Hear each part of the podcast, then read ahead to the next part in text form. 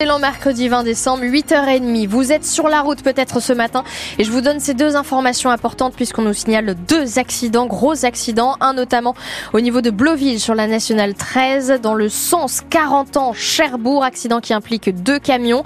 Vous êtes donc fortement ralenti, tous à l'arrêt depuis au moins une vingtaine de minutes. Et puis ce deuxième accident qui vient de survenir, un accident au niveau du pont Saint-Martin-le-Gréard. J'ai pas plus d'informations, mais a priori là aussi c'est un gros accident. Si vous avez plus d'informations, n'hésitez pas.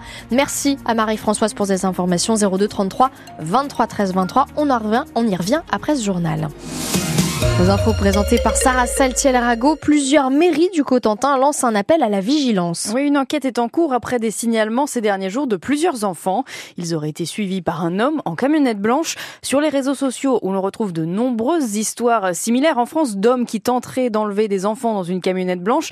Alors, qu'en est-il, Katia Lautrou D'abord, les gendarmes manchois prennent ces affaires très au sérieux. Des auditions de témoins sont en cours et si c'est nécessaire, des contrôles de véhicules ne sont pas exclus. Lundi, un jeune garçon qui attendait son bus à l'arrêt d'Ouépico sur la commune de Digoville aurait été à plusieurs reprises abordé par un homme au volant d'une camionnette blanche qui lui aurait proposé de monter dans le véhicule pour l'emmener à l'école. Il ne l'aurait pas forcé physiquement mais aurait été très insistant. L'enfant a refusé et une fois à l'école, il a appelé sa mère qui a prévenu les autorités. À Digoville, le maire Serge Martin s'est rendu sur place mais n'a rien constaté. Il croit cependant les déclarations du jeune homme qui a été très précis sur les faits, d'où l'enquête aujourd'hui. Deux autres cas ont aussi été signalés ces derniers jours à Sotteva et Négreville mais aucune plainte n'a été déposée. À chaque fois, il est question d'un homme, d'une camionnette blanche, ce qui n'est pas sans rappeler cette rumeur apparue dans les années 90 avec les affaires Dutroux et Fourniret. Rumeur qui refait régulièrement surface sur les réseaux sociaux. Mais attention, à chaque signalement, des vérifications sont faites, histoire d'écarter le moindre petit doute. C'est ce que font actuellement les enquêteurs manchois. Les explications de Katia Lautrou. Un automobiliste de 78 ans légèrement blessé après un accident à Pont-Hébert, près de Saint-Lô. Ça s'est passé vers 16h30 hier. À l'arrivée des secours, la victime était piégée dans sa voiture. Son véhicule est le seul en cause. L'homme a été euh, évacué vers l'hôpital mémorial de Saint-Lô. Monique Olivier, reconnue coupable de complicité de meurtre et d'enlèvement. L'ex-épouse du tueur et violeur Michel Fourniret a été condamnée à la perpétuité avec une peine de sûreté de 20 ans. Il n'y aura pas de nouveau procès. L'avocat de Monique Olivier a fait savoir qu'il ne ferait pas appel. La justice met Patrick Poivre d'Arvor en examen pour viol. Mis en cause par l'autrice Florence Porcel pour des faits présumés qui remontent à 2009.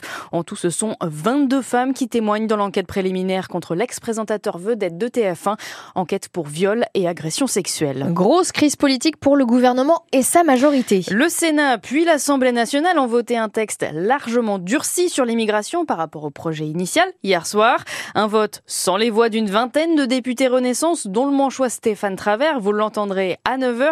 À gauche, consternation et colère. Le RN, lui, savoure Sandrine Etona Ondeg. La députée de la France Insoumise, Raquel Garrido, parle d'une loi Le Pen.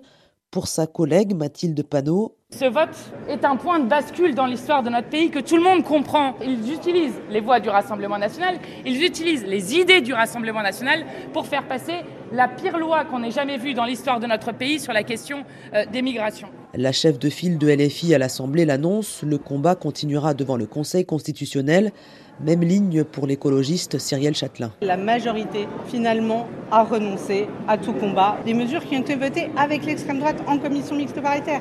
C'est le cas de la caution étudiante, c'est le cas de la déchéance de nationalité, c'est le cas de la préférence nationale. Quoi qu'il arrive, se réjouit Jean-Philippe Tanguy, député du Rassemblement national. Marine Le Pen avait raison. Des décennies de combat sous les insultes, les critiques de mauvaise foi, les fourberies.